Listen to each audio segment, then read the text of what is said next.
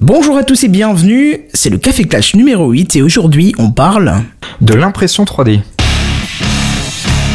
Café Clutch. Café Clutch qui va parler de l'impression 3D et comme d'habitude je ne suis pas tout seul, je suis avec Scofred. Salut comment, Scofred, comment ça va? Très bien et toi? Ça va, ça va. Surtout que je suis, il n'y a même pas que toi aujourd'hui, on a le droit à Ah oui, deux mais- invités. Deux super invités. Eh ben écoute, euh, je, je- je laisse l'occasion à Antoine de se présenter et après on passera à Florian. Alors, Alors, bonjour bonjour. Antoine. Bonjour, bonjour, bah merci de, de l'invitation déjà. Ah, Merci à toi de ta Euh, présence surtout.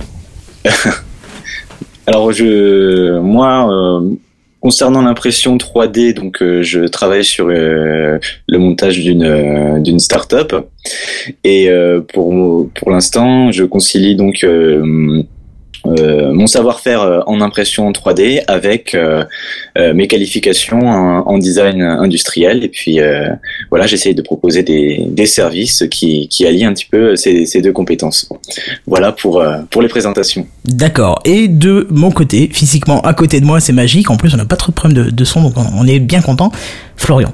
Bonjour Florian, comment vas-tu? Bonjour, ben, je vais très bien et je remercie également euh, euh, l'équipe du Café Clutch pour euh, cette invitation. Mais merci à toi d'être là. Alors dis-moi, qu'est-ce que tu fais dans la vie? Ben, c'est simple, je suis chef de projet dans un bureau d'études où on fait euh, du développement de produits industriels innovants. Et donc nous, euh, l'impression 3D, on l'utilise euh, très souvent euh, par rapport à nos projets. Donc euh, là, je pense qu'on aura un échange euh, intéressant. Par...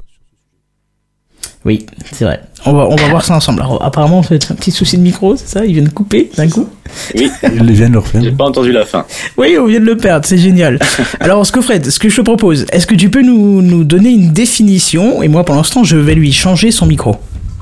Bah oui, alors euh, bonjour à tous. Une petite seconde que j'ouvre Wikipédia, tu sais, pour la définition.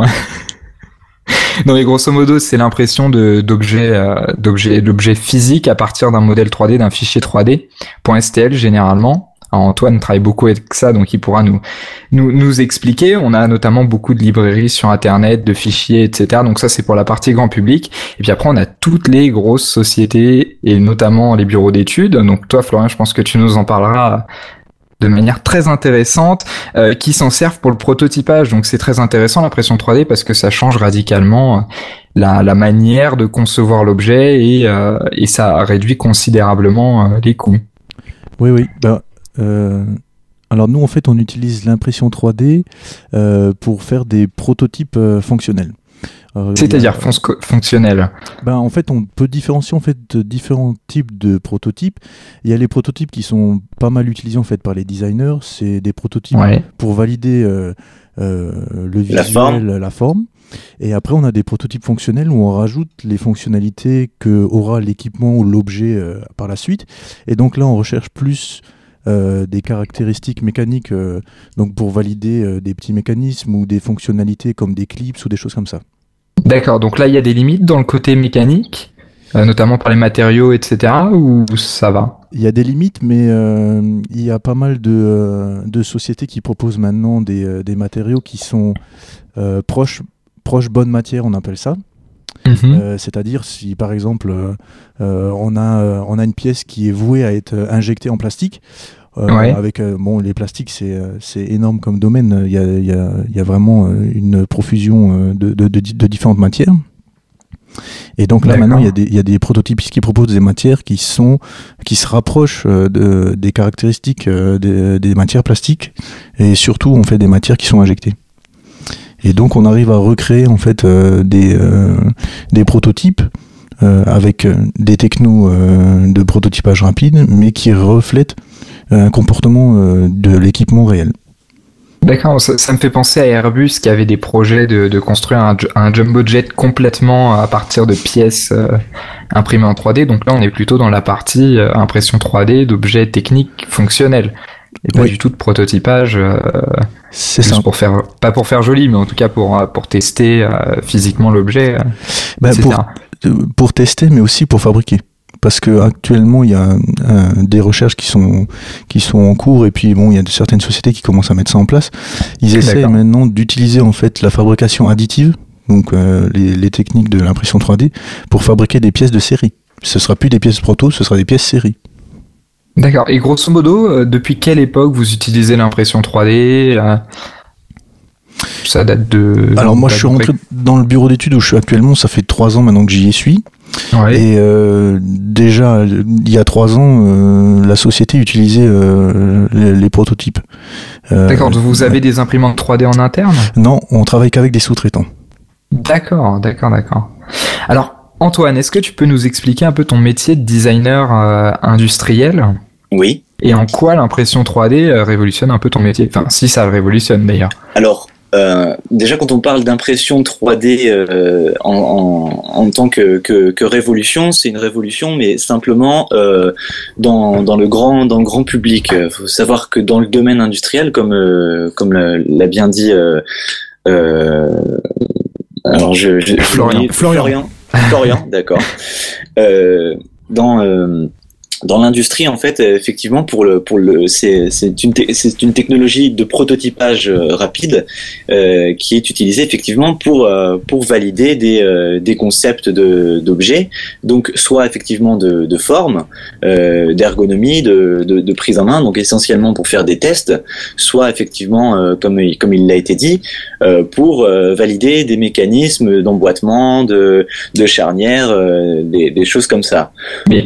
Ensuite, là où euh, où, euh, où moi je vois un, un avenir un, peu plus euh, un peu plus futuriste à, à la technologie et euh, à, au détournement de, de son utilisation, c'est effectivement avec les recherches qui sont menées euh, jour après jour avec euh, les différents matériaux euh, qui, qui arrivent euh, pour, euh, pour, pour, pour pouvoir prototyper euh, nos objets, euh, notamment avec des matières euh, flexibles, des matières euh, euh, et l'association aussi de, de, de différentes matières. Effectivement, on arrive de, de, plus en plus euh, à euh, des, des prototypes qui finalement n'en sont presque plus, puisqu'on on, on est presque capable, je dis bien presque, à faire des, des, des objets euh, fonctionnels.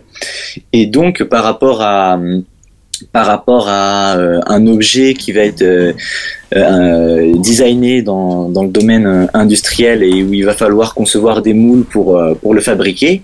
Ici, l'intérêt, c'est vraiment d'avoir un objet conçu à la demande, sur mesure et, euh, et vraiment euh, personnalisable. Et, et juste une question. Euh, je, je pense qu'à partir du moment où on quitte euh, les matières fragiles de type plastique ou cire ou autre chose, mais dès qu'on passe aux métaux, on, on peut considérer qu'on n'est plus dans du prototypage, mais justement dans la fabrication de, de, de pièces valides, quoi. Oui. Oui, dans une, dans, une, dans une certaine mesure, elle peut, elle, elle peut. Après, quand on dit qu'une pièce est, est valide, il y a effectivement euh, la forme. Après, euh, que ce soit qu'elle soit, euh, comment dire, imprimée avec sa matière fi- finale et avec son, son, son aspect final, ça ne veut pas dire que la, pi- la pièce est valide. Il y a, il y a, il y a beaucoup de choses à, à valider encore euh, autour de, autour de, autour de la pièce. Euh, Alors je comprends pas ce qui pourrait empêcher euh, la fabrication d'une pièce finale avec une impression 3D. C'est ouais, là je vais je vais reprendre. Vas-y, vas-y. Euh, ce qui joue aussi énormément, c'est le procédé de mise en forme de la pièce.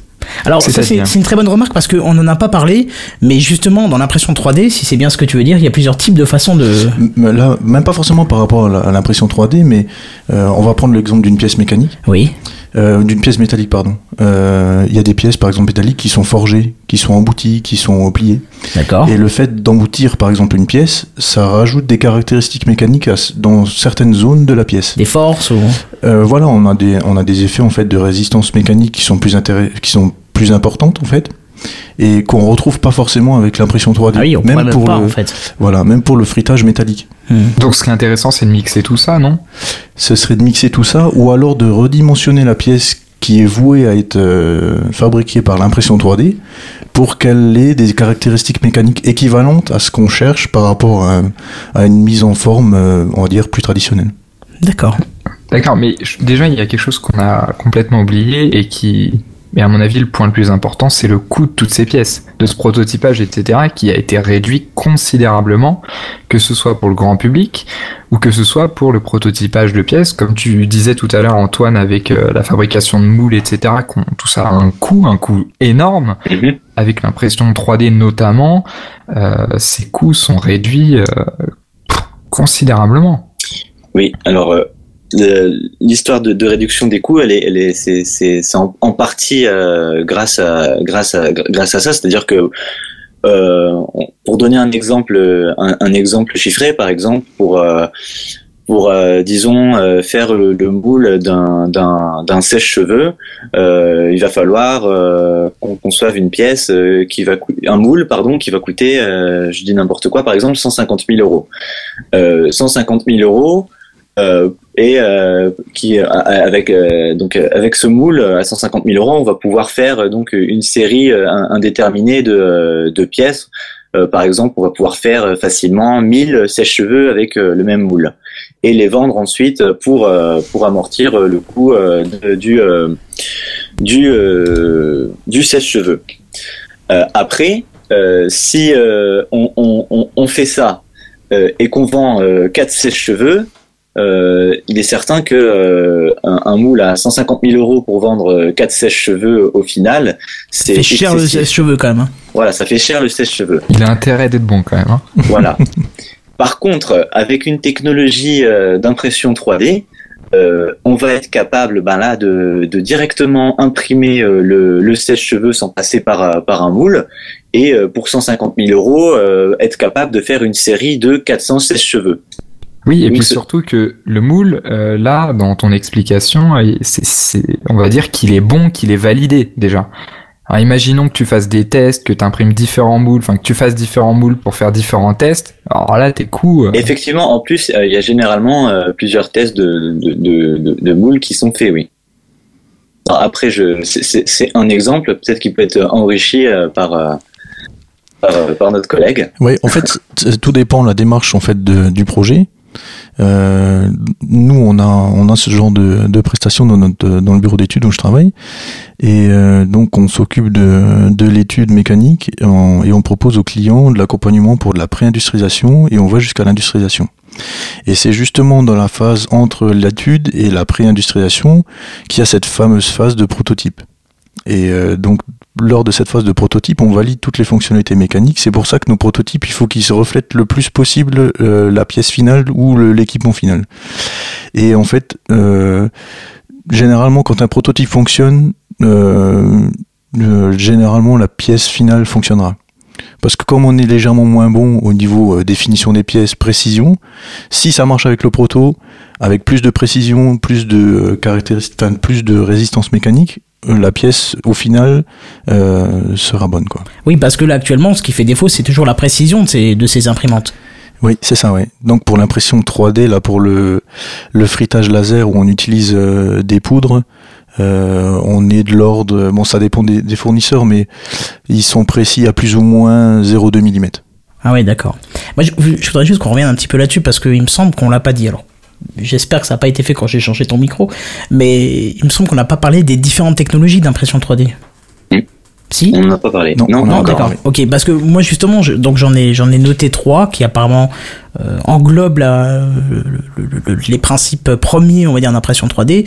Euh, c'est le FDM qui est du modelage par dépôt de matière en fusion. Mhm. Le SLA qui serait donc euh, une lumière ultraviolette qui solidifie une couche de plastique liquide et le frittage par laser qui, euh, comme l'a dit Florian, agglomère une couche de poudre.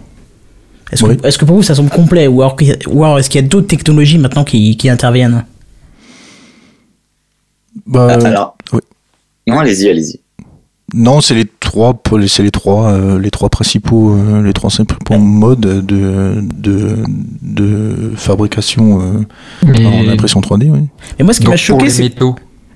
Pardon. pour les métaux, comment ça se passe En fait, c'est du fritage de poudre. Donc c'est de la poudre de, de, métal et. Oui. Mais moi, alors il y a un truc qui, qui m'a qui m'a choqué. Alors c'est peut-être une non connaissance, mais euh, j'ai jamais vu, ni, ni lu d'ailleurs, de blocs, par exemple, de matière qui étaient érodés, tu vois Si, l'électroérosion. D'accord, ok, mais est-ce que donc c'est pas considéré comme de l'impression 3D dans ce cas-là? Non, parce que l'impression 3D en fait c'est de la fabrication additive. D'accord, donc forcément. on rajoute, on construit la pièce en rajoutant de la matière. D'accord. Et, l'électroérosion en fait, euh, ça, ça reste un enlèvement de matière pour avoir la pièce euh, définitive. D'accord, donc ça sort carrément du cadre de l'impression, quoi, en fait. Oui, si on reste dans le cadre de l'impression 3D où on dit que c'est de la fabrication additive, oui. D'accord. On a tous en tête l'imprimante le, 3D avec, euh, tu sais, le rouleau de filament là, qui, qui, qui se déroule au fur et à mesure de l'impression où on change les couleurs comme ça. Enfin, Bah, je, vous en euh, parlerai un petit peu, j'en ai mis deux euh, trois de côté pour la pour la suite. euh. Enfin plutôt pour la pour la fin deux trois modèles euh, qui qui se sont démarqués ces derniers ces dernières semaines. Oui, et puis surtout qu'on a les, les, les imprimantes 3D plutôt grand public, on a les auto-réplicantes, etc. Tu sais, celles qui s'impriment toutes seules, enfin, je veux dire. Oui oui, qui- je l'ai je l'ai mis aussi de côté, c'est la euh. d'autres pièces pour faire d'autres imprimantes et puis après on a les gros modèles professionnels que tu vois dans les locaux de Sculpteo ou quoi euh, des, des, des des monstres enfin honnêtement Ouais, moi j'ai plus mis de côté celle qu'on peut qu'on pourrait acheter chez soi, même si le tarif reste encore un peu euh, difficile pour certaines, mais euh, c'est quand même à notre portée. Alors et qui révolutionne des, des, des nombreux domaines à commencer par les arts euh, du monde des hackers etc quoi Oui, exact. Petite précision à apporter. De, comme on a parlé de, de technologies d'impression 3D différentes, euh, est-ce qu'on peut aussi parler de matière? Euh, J'ai mis de côté une info euh, sur la quantité de matière, enfin les, euh, différentes matières utilisées. Moi, j'ai plastique, cire, métal et plâtre de Paris. Étonnamment, j'ai rien d'autre. Donc, je suis sûr que tu pourras, euh, Florian ou Antoine, vous pourrez euh, nous indiquer s'il y a d'autres matières, parce que ça me semblait pauvre comme sélection de matières. Ah oui, euh, il, y a effecti- il y a effectivement euh, aujourd'hui euh, beaucoup, beaucoup, beaucoup, beaucoup, beaucoup plus de, de beaucoup de recherches, comme on l'a dit tout à l'heure. Et euh, moi, je pense aussi euh, notamment au- au- au- à des, à des, euh, à des, à des matières plastiques aussi qui sont euh, biodégradables, à- qui sont faites à partir De euh, maïs. d'algues. Ah, d'algues. Euh, ah oui, À carrément. partir d'algues, à partir Ouais. d'algues, il y en a. C'est, alors, je sais pas si je peux citer des marques, mais je sais que Ouais, c'est. ouais, euh, il y a pas le CSA qui nous écoute le- et- C'est le Fab Shop qui, euh, qui, euh, qui, qui, qui, qui fait ce, qui propose cette technologie-là euh, sur, euh, sur les imprimantes MakerBot. Euh, on a, on a aussi, donc, comme j'ai dit tout à l'heure, des, des, des, euh, des, des matières aussi plastiques maintenant qui, euh, qui ont des, des caractéristiques physiques flexibles. Donc, on, on est capable aujourd'hui d'imprimer, par exemple, moi, une sandale avec un effet un petit peu en, en caoutchouc, des, des, des choses comme ça. Donc, euh, c'est et- trop bien et il y a énormément, énormément, énormément de, voilà, on- quand on connaît en fait, euh, ne serait-ce simplement que toutes les, toutes les, tous les différents plastiques qui existent et toutes les, les différentes caractéristiques qu'ils ont, on est presque capable de, de, de reproduire euh, l'ensemble de ces caractéristiques euh, euh, avec, euh, avec l'impression, l'impression 3D.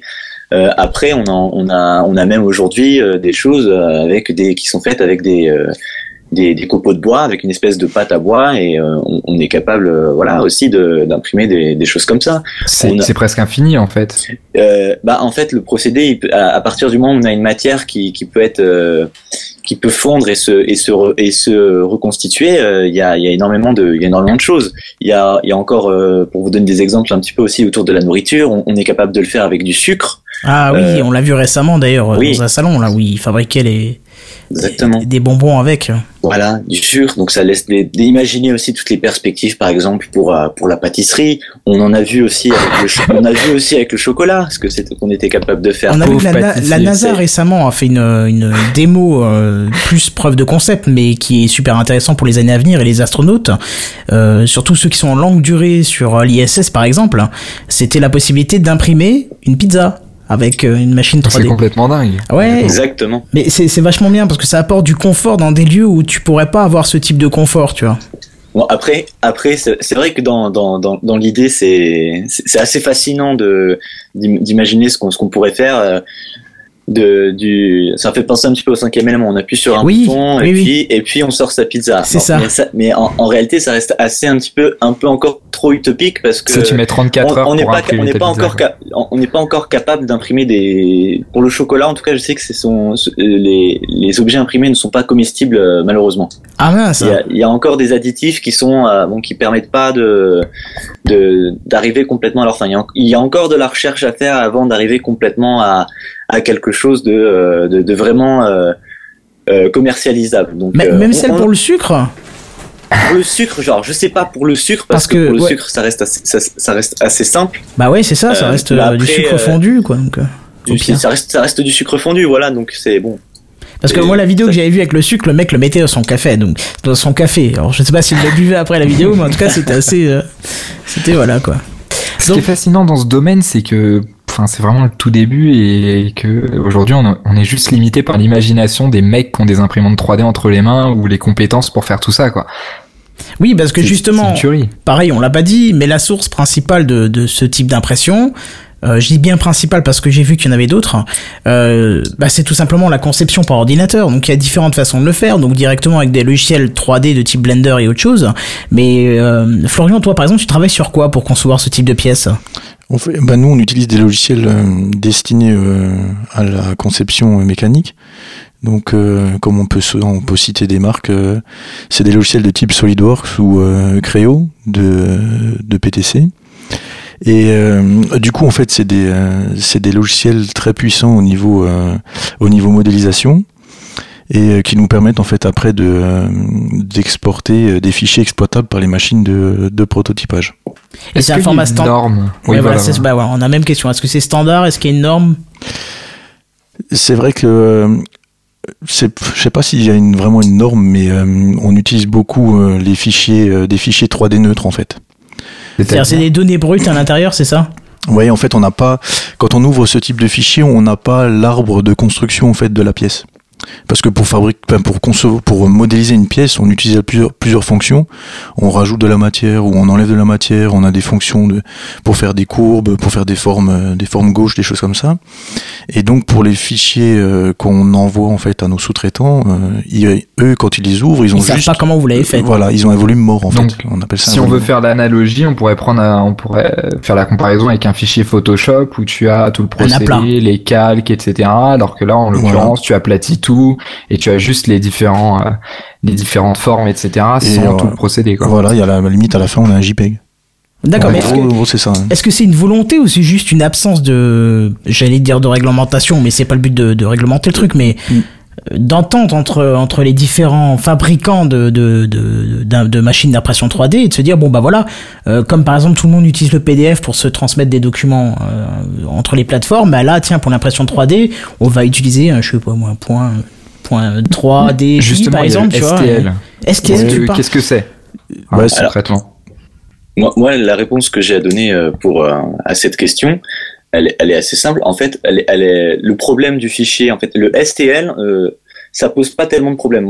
À partir quel que soit le logiciel, on peut euh, on peut euh, on peut faire un fichier STL et euh, et, et l'imprimer sur une machine qui qui lit qui lit le, le, fichier de manière générale la majorité des des des, des, procédés d'impression rapide le, le, lisent. Après la question qui, qui se pose en fait le, s'il y a un problème quelque part, c'est par exemple je conçois un objet sur euh, Créo. Et ensuite, je veux, euh, je veux, euh, ben, j'ai ce fichier et je veux le réutiliser. J'ai besoin de faire des modifications, mais j'ai pas le logiciel Créo dans la voile. J'ai un autre logiciel. et là, ça va poser des problèmes ça va poser des, problèmes. Pourquoi? Ben parce que euh, effectivement, j'ai pas l'arbre, j'ai pas l'arbre du logiciel en question qui euh, qui, euh, qui énumère toutes les fonctions qui ont été faites. Il y a des différences entre les différents logiciels et entre et, et, surtout le, le enfin c'est quelque chose d'assez c'est fait exprès si on veut parce que c'est pour ça faut quand même avoir conscience que ces différents concepteurs de logiciels sont en concurrence et qu'ils n'ont pas intérêt à ce que euh, ben voilà quand on passe d'une boîte à l'autre euh, et ça, je pense que c'est surtout ça le, le, le cœur du problème. Alors après c'est mon avis euh, je, pense que c'est une, fausse. je pense que c'est une fausse idée parce que ils auraient tort de, de, justement se fermer les portes comme ça. Tu regardes un logiciel en général, il, pour reprendre le cas de Photoshop avant, il va pas que traiter les PSD, il va traiter plein d'autres formats qui appartiennent à d'autres logiciels, dont euh, ceux qui appartiennent à PenShop Pro par exemple, tu vois. Donc mhm. je pense que c'est une mauvaise idée de se fermer, enfin de se fermer des portes en disant bah j'accepte pas ce que fait le copain, tu vois.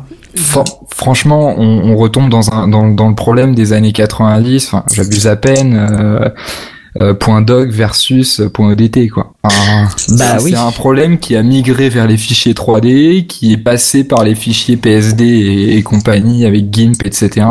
et qui au fur et à mesure des années euh, migrera dans d'autres domaines avec les je sais pas les, les, fichiers 5D, 7D. Enfin je dis des conneries mais il y a la même il y a le même problème avec l'audio limite, la vidéo. Enfin c'est c'est un peu toujours pareil quoi. Hein. J'espère que ça changera, mais malheureusement, par, je peux, par expérience, par expérience, quand, quand euh, moi, pour avoir designé des, des objets et euh, être passé d'une euh, d'un logiciel à l'autre, des fois, j'ai eu des surprises. C'est-à-dire, par exemple, que je concevais euh, une brosse à dents sur euh, des SolidWorks. Donc j'arrivais euh, donc euh, sur le, le lieu pour, euh, pour pour imprimer mon le prototype de, de ma brosse à dents. Et là, je vois que j'ai quelques modifications à faire. Sauf que comme euh, comme euh, comme plateforme de travail, euh, j'ai pas j'ai pas SolidWorks, mais j'ai un autre logiciel euh, qui qui va être Creo par exemple. Je raconte Creo, c'est juste pour citer un exemple. Et là, ma brosse à dents, quand elle va s'afficher sur le logiciel, elle va plus ressembler à une brosse à dents, mais à une patate. Donc euh, donc euh, mal modifier une patate, euh, c'est un, un peu, c'est c'est un peu délicat. Donc ça pose, ça pose quand même de, vrais problèmes. Ouais, ouais, c'est les problèmes qu'on rencontre en fait quand on importe en fait un, fichier STEP ou autre, un fichier 3D neutre. Euh, c'est la reconstruction en fait de ce fichier par le logiciel. Et c'est vrai qu'il y a des différences entre les logiciels.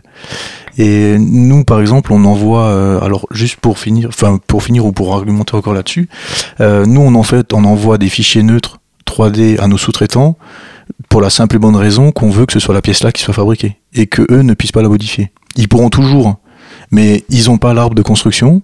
Donc ça sera plus difficile, faut faire du rétro-engineering pour retrouver ce... La... Ça, ou alors avec un step, on peut retravailler un step. Mais c'est un peu plus. Rappelle-moi ce que c'est. Step Oh, la définition exacte, je sais pas, mais. Euh, Bah pour que je sache ce que c'est, parce que j'ai pas compris ce que c'est. c'est un fichier, Ah d'accord, c'est un format de fichier en fait. c'est un format de fichier D'accord. euh, 3D neutre. D'accord, d'accord, d'accord. Et euh, mais par contre, il traite le, le il traite la pièce euh, en volume, alors que le, S- le STL, il traite le fichier qu'en Comme une surface. démarche de construction. Non, non, comme en surface. Ah d'accord, tu... Ah oui Le logiciel, quand il rouvre euh, le fichier STL, euh, c'est c'est que des surfaces. Si on coupe la pièce, par exemple, elle est creuse. Enfin, c'est que des surfaces. D'accord. Alors qu'un step, si on coupe la pièce avec le logiciel 3D, on voit du volume à l'intérieur. Oui, donc c'est limité le STL. Très limité même. Bah, c'est limité, mais c'est plus léger. Au niveau, au niveau taille des fichiers, le STL est un peu plus léger que le step. Et après, il y a des fichiers. euh, ap- c'est- c'est toujours après dans la définition, euh, la précision qu'on veut euh, de- dans les fichiers, quoi. hein. Bah, c'est notamment dans toutes les bibliothèques de fichiers à imprimer euh, par soi-même. Tu sais, les, les, les, les- les- je sais pas moi, les bouts de Lego que tu peux euh, que tu peux imprimer, les tasses de thé. euh, Sculpteo aime bien faire ça, etc.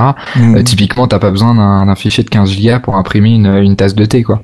Un fichier Mm. STL suffit largement. Ou, Oui, voilà, oui. Enfin, pour avoir testé euh, euh, Sculpteo, moi, je leur ai envoyé des steps, des fichiers steps. Parce que j'ai l'habitude de travailler avec des fichiers step et puis euh, Eux doivent tout gérer, j'imagine. ouais ouais, ouais, euh, j'ai eu euh, aucun souci avec euh, avec ça. ouais. Bah, Sculpteo sont particulièrement forts pour euh, au niveau des justement des, des différents formats qu'ils qui traitent et c'est c'est une de leurs euh, c'est une de leurs forces et si aujourd'hui ils sont leaders en France c'est aussi parce qu'ils ont euh, Bah, ils aussi ont parce qu'ils ciblent euh, le grand public. Hein. Ils, oui, ils ciblent ils ciblent Ils le grand ciblent le public. grand Alors, public, ouais. Faut imaginer si nous en tant que professionnels on, on a des on a des fois des surprises et euh, et des difficultés il faut se mettre effectivement à la place du grand public et euh, c'est simplement pas possible hein, de de, de, a- de- s'improviser euh, de toute façon euh, Il y a quelques, il y a quelques mois, Clément Moreau donnait une conférence à la Sales Conf, je crois, une conférence euh, qui a été organisée par Salesforce à Paris, et il expliquait qu'en fait, le tournant fondamental qu'il y avait eu dans sa société, donc Sculteo, c'était à partir du moment, donc au début ils, imprimaient, ils étaient juste euh, prestataires d'impression 3D, grosso modo, on leur envoyait les fichiers, ils imprimaient, etc. Et le moment où ils ont réussi à faire un tournant fondamental, c'est quand ils ont fait appel à des designers, créé une librairie de fichiers 3D, euh, ce qui permettait à des gens lambda comme euh, moi par exemple ou toi Kenton, je sais pas si tu fais de la 3D, euh, Non, non. de pas avoir besoin de designer les objets ou les faire designer par des par des designers qui coûtent très cher, etc. Même si c'est des très bons comme comme Antoine, hein. Euh, alors qu'au final euh, ils avaient tout sous la main, et ils pouvaient faire imprimer bah, notamment les coques d'iPhone parce que ça c'est un un des trucs basiques qui a fait Oui. beaucoup connaître les impressions, les imprimantes 3D, c'est chacun fait ses coques d'iPhone et on a des trucs euh, un peu dingues, enfin dans tous les sens, euh, et qui permet au grand public de découvrir la technologie de l'impression 3D euh, sans tout, euh, sans toute la complexité du design et du euh, de la modélisation en tant que telle, quoi. Et même Sculpteo, ils sont allés un peu plus loin, c'est que ils ont, on peut personnaliser ça. euh, là, on reprend, je reprends l'exemple de la coque de d'iPhone. Ouais. On peut la personnaliser directement sur le site et on peut faire sa coque. Donc ils ont Euh, développé des outils de modification en temps réel, etc. Voilà, en ligne. Grand public, donc. En on ligne, parle ouais. bien de logiciels grand public, Voilà, qui peut customiser. Ouais, ouais, c'est ça. C'est ça. Et ils ont créé, euh, ils ont créé aussi euh, sur une autre plateforme, mais qui utilise en fait le- la plateforme Sculpteo pour la réalisation. C'est pour des pendentifs euh, en forme de cœur, mais Mhm. euh, pas plat. très grand public. Euh, ouais, voilà. Et en fait, où on, où on inscrit deux prénoms dans le cœur. Et le cœur, en fait, il est pas plat, quoi. C'est pas du 2D. C'est vraiment un, un cœur en volume, quoi. C'est euh, ça, c'est du relief. Non, Et- je sais pas si j'ai une bêtise, mais il me semble qu'ils ont même fait ça sur une application iPad ou iPhone ou je sais pas quoi, donc ce qui pousse encore plus. Ah oui, oui, alors C'est là, possible. c'est Oui, oui. mettre parce ça dans là, les mains de tout le plus monde. grand hein. public, quoi. Ouais, Ouais. ouais, ouais, ouais. Et ju- justement, alors euh, on va parler un petit peu euh, anecdote, hein, parce qu'on ne l'a pas encore donné, c'est bizarre pour le café clutch. Mais euh, il me semble, Florian, que toi, tu, donc, tu es musicien, euh, tromboniste pour être précis, et euh, tu, as, euh, tu as designé ta, ta propre embouchure, c'est ça? Alors, oui. Euh, moi, je trouvais ça sympa en fait d'essayer parce que là, actuellement, les embouchures pour les instruments, euh, les cuivres, elles sont faites en laiton et elles sont après argentées ou orifiées, suivant ce que le musicien recherche. Euh, et là, moi, je trouvais sympa euh, de d'essayer de voir, euh, de faire une embouchure donc euh, en, en impression 3D. Donc là, j'ai utilisé Sculpteo. Donc c'est la, la matière, c'était un composé plastique, c'est ça? c'est du plastique et c'est du Sculpteo. Il propose du polyamide. D'accord. Et euh, donc j'ai euh, ma première phase en fait pour avoir une comparaison avec mon embouchure traditionnelle en laiton euh, argenté, euh, c'était de faire la même. Donc j'ai euh, j'ai euh, j'ai rétrofité en fait mon embouchure, j'ai j'ai fait une copie pour le moment. Et là ça fait deux ans que je, un, an, un an et demi que je joue avec et bah, c'est pas mal. Ça s'use pas, enfin, je veux dire, le- la finition est propre. Enfin, moi, tu me l'avais montré, euh, j'étais bluffé, quoi. La finition, euh, l'inconvénient en fait c'est donc avec le fritage, c'est qu'on a une surface un petit peu granuleuse. Ouais, mais toi, toi, tu l'as lissé après avec un, avec Voilà, un c'est ça. vernis. Hein, Donc, je- enfin, c'est- je l'ai d'abord poncé, et comme on est en contact direct avec les lèvres, euh, il faut quand même un, un toucher euh, vraiment lisse, euh, et vraiment parce que c'est, euh, sinon c'est vraiment pas très agréable. Et donc j'ai passé pas mal de temps à, à la poncer, à la finir, et en fin de compte, à la fin, j'ai passé une légère couche de vernis que j'ai reponcé. Et euh, donc là, j'arrive à un toucher assez, euh, assez lisse et c'est assez confortable. Et donc, est-ce qu'au niveau du prix, ça marque toute la différence? Il y a une grosse différence parce que euh, là, le- l'embouchure que j'ai fait, fait, que j'ai fait faire là chez Sculpteo, elle m'a coûté, euh, on va dire, une cinquantaine d'euros. Et euh, celle qu'on trouve à acheter en, donc en, en, en laiton argenté, c'est dans les 70-80 euros. D'accord, donc il y a quand même une bonne différence, quoi. Il y a Et une par rapport à la qualité, euh, est-ce qu'elle est aussi bonne qu'une embouchure que t'aurais achetée ou? Bah, en fait, comme c'est une copie de l'embouchure que que je joue euh, normalement, euh, il y a eu des différences en fait au niveau euh, bah, au niveau euh, jeu quoi. J'ai eu d'autres sensations, de- d'autres. euh, c'était perceptible en fait, mais c'était plus euh, euh, des sensations de jeu quoi. Je veux dire euh, le Au niveau du son, ça n'a rien changé. ça a joué un petit peu, on va dire. Il y a eu euh, le son était peut-être un peu plus euh, l'attaque était un peu plus mordante, euh, des choses comme ça. Oui, parce que la pièce, elle, au final, elle vibrait euh, d'une manière différente de, Ouais, ouais, du ça, ouais. quoi. C'est ça. Mais la, la, la, la différence euh, la plus importante, en fait, c'est le contact avec, euh, avec les lèvres. Le métal, bah, c'est, il est froid. Donc on a un contact froid et après bon euh, le, le fait qu'on joue avec elle va se réchauffer puisqu'on souffle de l'air dedans donc euh, le, le métal il va se réchauffer mais avec le plastique on a un contact tout de suite plus chaud et donc pour des euh, pour des musiciens qui jouent à l'extérieur ou euh, c'est un peu plus appréciable parce que euh, bah, l'embouchure est pas froide quand on la pose sur les lèvres. D'accord. Donc ça c'est une grosse différence. Et bon au niveau son, bah, j'ai trouvé qu'un peu, enfin il y avait des des, des tessitures en fait qui qui étaient un, un peu plus faciles à jouer. Mais après ça reste globalement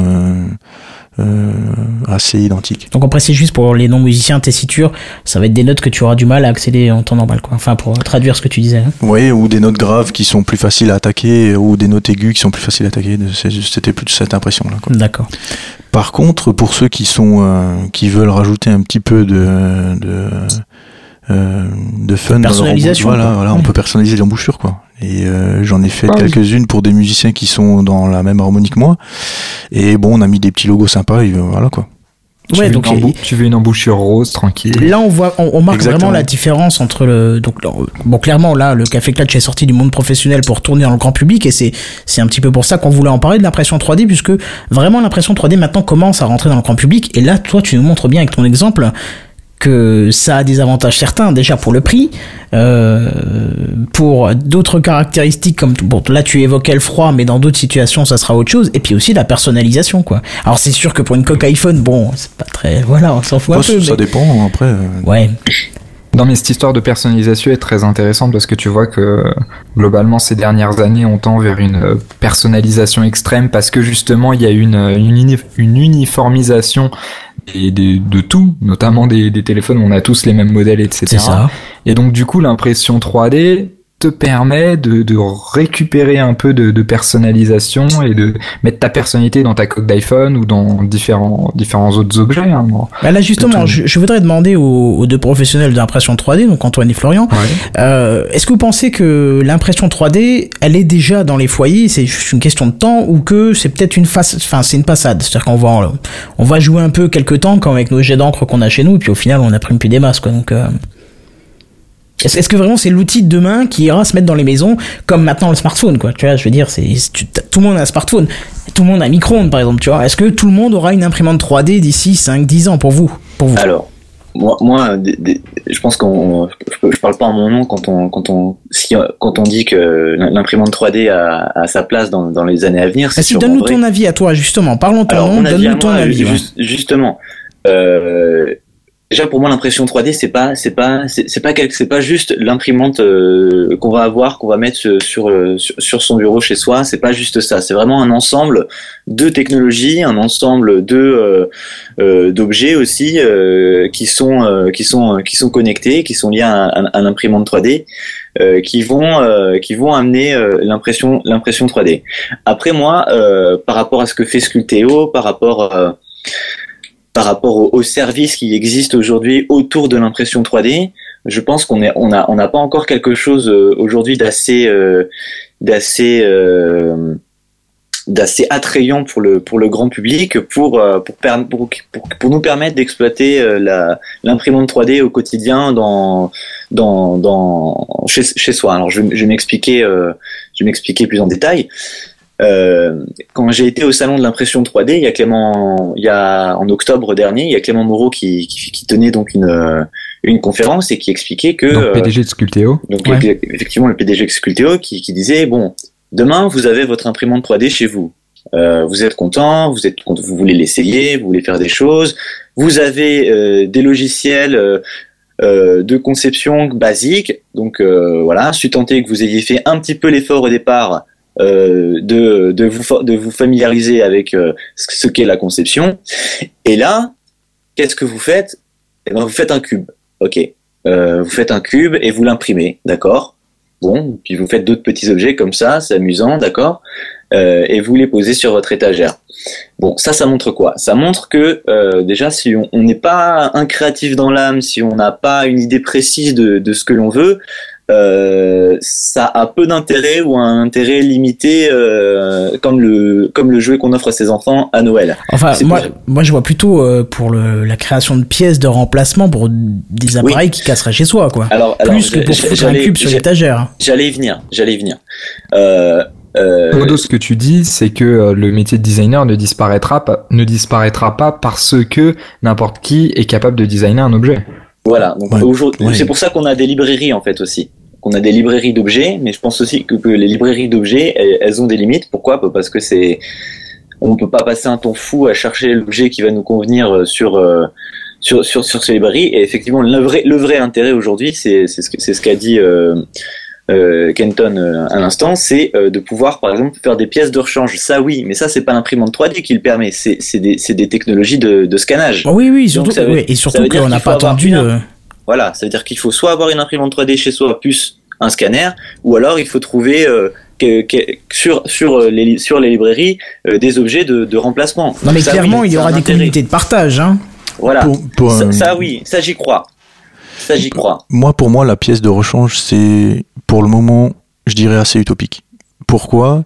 Euh, Parce que les lois vont entrer dessus déjà euh, Non, non, mais même pas. On parlait euh, de loi ou de droit d'auteur ou des choses comme ça, parce que là, euh, par rapport aux librairies, a, on parle pas de droit d'auteur, mais bon, là, c'est encore, un, je pense, un autre débat. C'est même pas la peine de rentrer là-dedans. Non, parce que oui, il y a encore mais, cadrage dessus. Mais... Euh, on parle d'une pièce de rechange. Si c'est juste un, un capot ou une pièce, euh, on va dire, qui a pas une, réelle fonctionnalité mécanique, ça va. Mais si c'est une pièce euh, qui a un rôle mécanique, on va la fabriquer avec euh, une imprimante. Euh, pour les, les, imprimantes 3D actuellement pour le grand public, c'est le dépôt de fil chaud. Des pots de fil chaud, mécaniquement, c'est les moins Ouais, il y a pas beaucoup performants. de résistance. Ouais, les définitions des pièces, euh, c'est, je, je dis pas que c'est grossier, mais euh, il y a des techniques qui sont plus précises au niveau de la définition de la pièce, euh, au niveau des dimensions dimensionnelles de la pièce. Et moi, ce qui m'inquiète le plus, c'est que les gens, ils vont se dire, oh ben, j'ai là mon petit loquet euh, qui sert à verrouiller. euh, je prends un exemple euh, comme ça, mais euh, qui verrouille ma porte euh, de- du sèche-linge. Ah ben, elle est cassée. Ben, j'ai trouvé le modèle sur le net. Je vais la faire, euh, je vais la faire fabriquer. Et puis voilà, ça, je vais la payer moins cher que si j'avais acheté la pièce chez un revendeur de pièces. Seul problème, c'est que cette pièce-là, elle n'a pas les mêmes caractéristiques mécaniques. Oui, donc elle risque de se casser beaucoup plus facilement, voire de créer des incidents. Voilà. Et Ouais. après, après là, il y a un côté euh, plus euh, légal. Ben, Ah oui, qui, qui est responsable? Qui est Quelle est la sécurité? Oui, si ça, Voilà.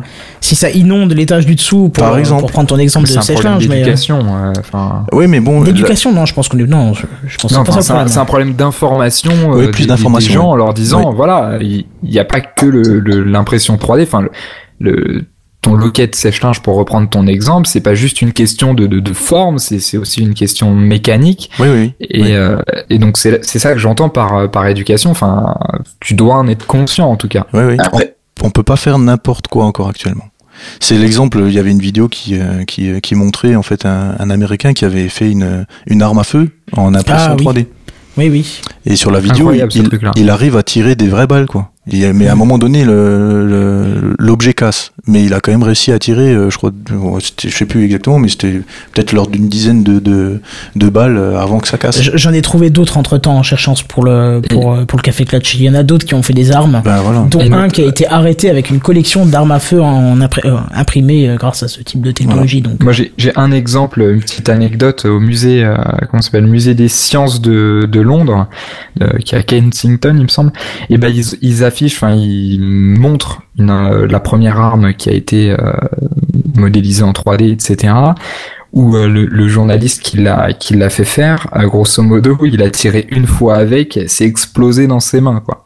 Enfin, le, truc, tu vois la vidéo, t'hallucines. Bon, après, il y a tout un tas d'autres problématiques par rapport à cette arme à feu qui sont passionnantes, mais qui ne relèvent plus trop l'impression 3D, mais notamment euh, l'un des plus importants, c'est que comme c'est en plastique, à part peut-être la balle, etc., euh, tu peux le faire disparaître. euh, Enfin, en tout cas, il ne pas, il, est passe pas détectable au dans les scanner. dans les contrôles d'aéroport notamment, etc. Donc, ça pose tout un tas de questions qui sont passionnantes, quoi. Bah enfin en même temps, là c'est un petit peu, c'est délocaliser le problème parce qu'il est parfaitement possible de prendre un bout de plastique, euh, un petit bout de plastique brut et d'en faire un couteau en le taillant, tu vois. Donc, euh, je veux dire, c'est- mettre en exergue un problème qui n'est qui n'est pas réel. Les, les couteaux en céramique, euh, si tu les fais passer dans un, Bah dans voilà. un scanner d'aéroport, est-ce que ça passe ou pas Non. Ah bah je pense Enfin, pas, oui. c'est de la céramique quoi. Si Tu crois Je que sais c'est pas. Bah s'il n'y Bon, a pas de bah, ferraille. grosso modo, euh, c'est tout aussi dangereux. Enfin, Bah oui, non, comme tu c'est dis, le problème est le même, quoi. Ouais, ouais, c'est ça. Donc, euh, clairement, en, en mettant l'impression 3D à la maison, euh, avant tu l'as évoqué, t'as dit on va peut-être pas en parler, mais si, justement, il faut en parler, c'est un petit peu les problèmes de, de droit d'auteur, quoi. C'est, euh, moi je fais cette pièce-là, euh, qui est en fait une pièce qui est revendue officiellement par le magasin.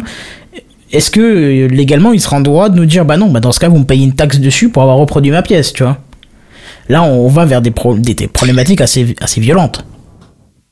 alors là, je peux, je peux répondre un petit peu. Bien sûr, vas-y, vas-y. Je, enfin, si, sauf si Florian. euh, Non, non, non, vas-y, Antoine. D'accord. Euh, je peux en parler parce que c'était toujours euh, quand j'étais, j'ai assisté au salon de l'impression 3D où ils en ont, ils ont un petit peu évoqué le sujet. Euh, Il y a deux choses. Euh, la, la première, c'est que euh, euh, pour donner une comparaison, par exemple, quand vous achetez un DVD euh, et que une fois que vous l'avez acheté, par exemple, vous êtes en droit de faire une copie pour vous-même. Donc euh, euh, déjà, Ouais. on achète une, une pièce de rechange, déjà ça suppose qu'on a déjà, dans un premier temps, acheté la pièce avant d'avoir d'acheter la pièce de rechange. Euh, donc c'est c'est comme un c'est comme finalement un, un- un- un- une garantie.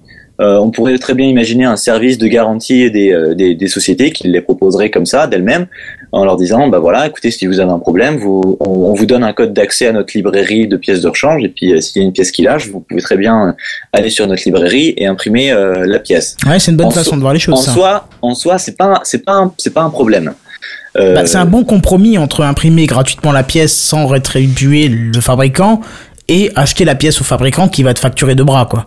Voilà, ça c'est un exemple. Après, il y a d'autres exemples où, euh, par exemple, où euh, vous allez être un créatif et vous allez euh, proposer donc le design d'un objet en ligne, une tasse, une montre, un bracelet, Euh, et, euh, et là effectivement, ben euh, c'est un petit peu délicat parce qu'à partir du moment où quelqu'un a téléchargé votre fichier, bah, c'est comme les films, c'est comme tout ce qui est numérique. Oui, ça peut être piraté. Oui, ça peut être, bah, voilà, ça peut ne plus être sous votre contrôle. Bon, euh, aujourd'hui, on sait que l'industrie du film, elle est pas en péril. On sait que euh, les droits, les musiciens, euh, et- etc. Il y a, euh, ils ont perdu de l'argent, mais euh, ils arrivent quand même à, à- à en vivre. Donc, euh, Celle de la musique et du livre, c'est déjà un peu plus compliqué. oui. Euh, mais il existe, il y a d'autres, il y a d'autres solutions qui existent, euh, notamment ce qu'on appelle les, euh, les- aujourd'hui, ce qui a été mis en place, ce sont des euh, des licences au- autour de des licences open source en fait, qu'on appelle Creative Commons. Euh, on peut on peut voir ça par exemple sur euh, ben, MakerBot qui est qui est le, le constructeur de, de la machine 3D et qui propose aussi donc une librairie euh, en ligne. Donc invite des des, des, personnes qui ont qui ont des conceptions à faire euh, en numérique à, à les proposer sur leur site. Et il y a un espèce d'accord euh, tacite donc avec cette licence qui dit ok je je je, je veux bien que euh, mon fichier soit téléchargé euh, pour une somme euh, une somme euh, disons euh, pour 5 euros, vous pouvez télécharger mon fichier et vous pouvez le réutiliser autant de fois que vous voulez. Par contre, quand, quand vous euh, quand vous utilisez mon fichier, vous citez mon nom. euh, Enfin voilà, il y a des il y a des enfin, contreparties les- à les- respecter. Il y a Voilà, une espèce différentes licences. Il y a une éthique en tout cas à respecter au- autour de ça. Et euh, euh, aussi par, euh, par rapport au, au, travail que va faire un créatif par exemple en mettant son fichier en ligne. Euh, euh, 5 euros pour le s'il a passé une semaine à travailler son objet, bon, on peut se dire, c'est pas beaucoup, euh, c'est pas très rentable. euh, Bon, euh, à ce moment-là, autant ne pas le proposer, euh, dépo- déposer un, déposer un, un, un, un, un- brevet dessus et euh, comme ça, il est tranquille et puis il peut le faire. Oui. Alors non, parce que si, quand on voit la quantité de choses qu'on crée, euh, si on devait déposer des brevets sur, sur tout, déjà, ce serait excessivement cher. Et ensuite, euh, euh, on peut imaginer euh, que si à partir du moment où il y a une personne qui, qui télécharge notre fichier, il peut y en avoir une centaine et on s'y retrouve quand même. Euh, Je ne là- suis pas d'accord. Ah. Non, je a pas d'accord Non mais juste euh, petite euh, petite parenthèse. Non, je sais pas que je suis pas d'accord avec ce que tu dis. En fait, je suis tout à fait d'accord. Mais ce que non, c'est voilà. Euh, c'est une petite remarque plutôt généraliste, c'est-à-dire qu'on va pas blâmer l'imprimante 3D pour des problèmes qui ne sont pas des problèmes d'imprimante 3D. Ce que tu dis là, c'est exactement la même problématique qu'on aurait pu transposer à l'imprimante à l'imprimante tout court avec le papier en disant ouais, mais si moi j'imprime un livre chez moi, Ouais, bah, je ça. le paye pas. Ouais, mais C'est- déjà la problématique, quoi. c'est déjà une problématique qui existe dans de nombreux domaines, notamment celui de l'impression tout court. Donc on va pas empêcher l'évolution et le développement d'imprimantes 3D sous prétexte de ces problèmes-là. C'est des problèmes qui, Ah, qui existent, qui sont présents et qui existeront toujours et il faut faire avec. Il faut pas euh, ne pas rétribuer les artistes, etc. C'est absolument pas ça que je dis. Ce que je dis, c'est qu'il faut inventer des nouveaux modèles. Euh, je- J'en connais pas en tout cas, mais il faut inventer des nouveaux modèles. Il faut se renouveler euh, dans tous ces domaines et l'impression 3D ne fait pas exception à la règle. Alors moi, j'ai pas dit, j'ai pas dit, hein, en, en aucun cas, j'ai dit que Ouais, l'impression, on, on pouvait, euh, il s'agissait d'empêcher de, en termes de droit, de voilà, la, la, la conception de, de machines Oui, d'impression 3D. Hein. C'était juste pour répondre euh, aujourd'hui euh, sur le cadre légal, les solutions qu'il y avait, les solutions qui, qui, qui existaient. Hein. C'était simplement une énumération du, euh, de, de cas concrets euh, qu'on pouvait, euh, qu'on pouvait, qu'on pouvait trouver. Surtout que j'ai envie de dire que l'impression 3D ne traduit rien dans l'histoire, puisque les fichiers sont déjà disponibles, même si nous, on n'a pas d'imprimante 3D chez soi. Tu, tu regardes, euh, par exemple, tu as des modèles pour Google SketchUp, mais tu trouves de tout, quoi. Tu vois, tu trouves de tout. Des coques iPhone, tu les trouves, euh, tu les trouves facilement, euh, les fichiers bruts. Donc, euh, Mhm. c'est c'est même pas ça la problématique. C'est même pas directement l'impression 3D, c'est directement le fichier lui-même. hein. Oui, non, complètement. Voilà. Bref, euh, histoire d'avancer un peu, je vous ai mis quelques, quelques imprimantes de côté là qui, qui ont fait parler d'elles. Est-ce que ça vous intéresse un petit peu? Oui, oui. Quelle, Il y a une imprimante. quelle joie, dites donc. Oui, pardon. Ah, vas-y, vas-y, tu voulais dire? Non, il y a une imprimante 3D qui est encore plus imprimante, c'est euh, encore plus imprimante, encore plus impressionnante, c'est c'est celle qui imprime des maisons, tu vois. Ah oui, alors ça, ça, on peut en parler si tu veux, Qu'est-ce que vous sur. en euh, pensez, euh, vous, d'avis professionnel, Antoine et Florian? C'est marrant parce qu'on a discuté juste avant l'émission. Exactement. Vas-y, donne-moi ton avis. Vas-y, Florian.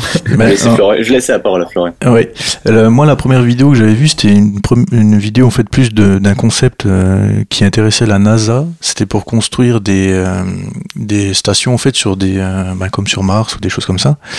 Moi, je trouve ça pas mal intéressant euh, dans le sens où euh, ça permettrait de construire euh, des bâtiments dans des zones euh, où euh, qui sont é- éventuellement Difficile d'accès. difficile d'accès, euh, dans des temps raccourcis et euh, à des coûts euh, un peu plus moindres. Et il y a un exemple déjà qui l'illustre, puisque euh, en Chine, ils ont déjà fait euh, des maisons euh, avec ce, ce principe-là.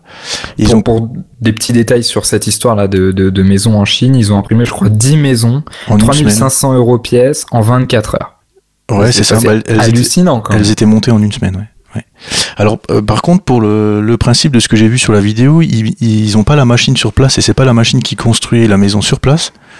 Euh, ils construisent en fait des tranches de maison sur toute la hauteur de la maison, avec les dalles du rez-de-chaussée par exemple, la dalle de l'étage, euh, les murs et, le, et, et les pentes de toit.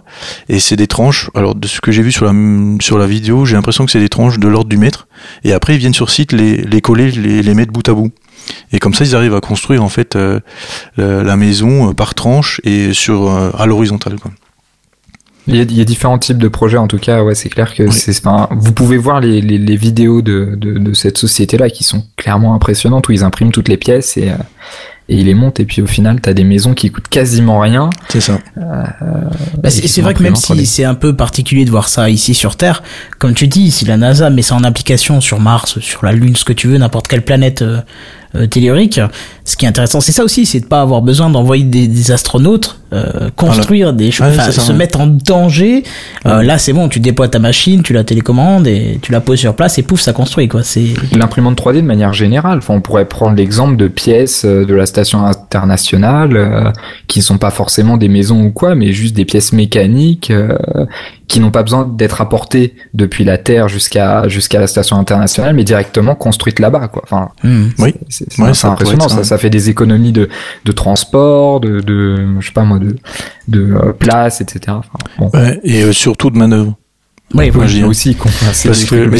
C'est marrant, au bureau, on avait réagi par rapport à cette vidéo-là. Et puis, euh, il y a un collègue, que, moi j'avais dit, euh, ouais, s'il y en a un en France qui met ça en place, mais euh, bon, je dirais, euh, c'est un peu le roi du pétrole, là, parce que, je veux dire, au niveau coût de main-d'œuvre, ça va être réduit vraiment à son strict minimum. Ça va être que des coûts de transport et de suivi de chantier, je dirais. Et en fait, euh, et moi je trouve ça l'idée assez intéressante, quoi. Tu auras tous les débats, des des, des pour. Ah. euh. Alors, euh, moi, je, je- je connais un petit peu le monde du, du bâtiment. J'ai aussi discuté de ça avec un entrepreneur, et lui, ça l'a fait doucement rire en fait. Cette, euh, J'imagine. Alors, ça l'a fait doucement rire. Pourquoi? Parce que il s'est dit oui, mais euh, après, c'est quand moi j'ai un petit chantier, une petite maison. Voilà, c'est comme euh, faut imaginer aussi la taille de l'imprimante 3D, euh, la logistique que ça demanderait de déplacer un, un engin, un engin pareil, euh, et finalement le coût de, de, de logistique pour euh, pour déplacer le. Ah, En fait, ce serait intéressant en fait à partir du moment où on, où on, est sur euh, où où on doit construire par exemple euh, une une, série de, de, de 20 maisons. Là, c'est intéressant parce qu'on faut qu'on dé- on déplace la, machine pour, euh, sur un, un, secteur donné pour en faire plusieurs. Par contre, si c'est euh, si c'est ponctuel, euh, ben là, c'est- c'est pas rentable en fait. Enfin, pour lui, c'était pas rentable. À son échelle, c'était pas rentable. Après, une échelle beaucoup plus beaucoup plus haute pour des lotis pour, fabriquer par exemple des lotissements ou des choses comme ça. là, pour là, pourquoi pas? Mais bon, faut faut quand même voilà avoir conscience en, en, en, en- en forme et, et, euh, et dans les faits euh,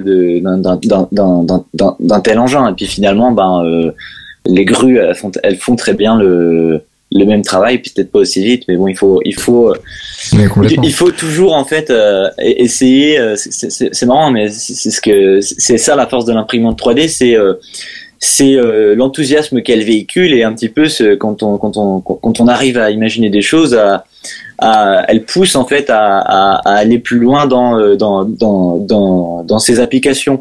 Mais après, il faut pas trop se laisser embarquer pour aussi faire la part des choses entre ce qui existe et qui marche et, et ce qu'on pourrait faire qui, est, intéressant et qui est un peu fou, mais qui qui est pas encore assez euh, euh, fiable et euh, en tout cas euh, assez euh, enfin, qui est aussi efficace que ce qui existe déjà. Donc il faut en sans cesse jongler Ouais. euh, avec euh, avec tout ça. Là, je dirais en fait, c'est plus euh, la recherche sur les matériaux qui devront être utilisés. Et euh, Bah, dans le cas de la, de, de la maison imprimée en 3D, ça reste du béton. bah, je pense que c'est un. Bah, j'ai pas, j'ai pas fait des recherches spécifiquement là-dessus, mais je pense que c'est quand même un mélange spécifique parce que il dépose des couches. Faut quand même que la couche elle reste en place, mais il faut quand même qu'elle durcisse suffisamment vite. et tout. Parce que, ouais, oui, peut-être. Après, je sais pas, mais euh, mais par par exemple, pour parler plus généralement des matériaux qui sont utilisés en prototypage et pour le l'impression 3D, on a un sous-traitant euh, qui a mis au point une matière avec euh, comme base le polyamide. Donc le polyamide, on le retrouve chez Sculpteo, mais à ça, il a rajouté une charge euh, aluminium. euh, bon, il, il a- il reste assez va, euh, assez vague sur sa recette, je dirais, mais il a une charge d'aluminium, de titane et de céramique apparemment.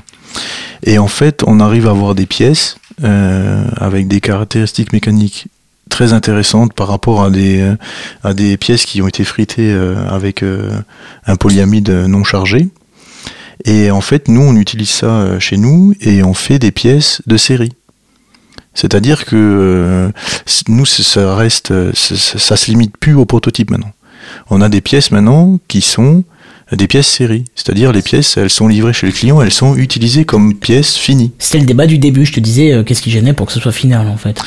Voilà, c'est ça, oui. C'est après c'est la juste le juste milieu entre le dimensionnement pour que ça résiste aux efforts qu'on veut que ça résiste et euh, le- et l'application quoi. Quand, C'est- des produits, euh, enfin quand c'est des, des produits à tirer un nombre faible d'exemplaires, ça peut aller.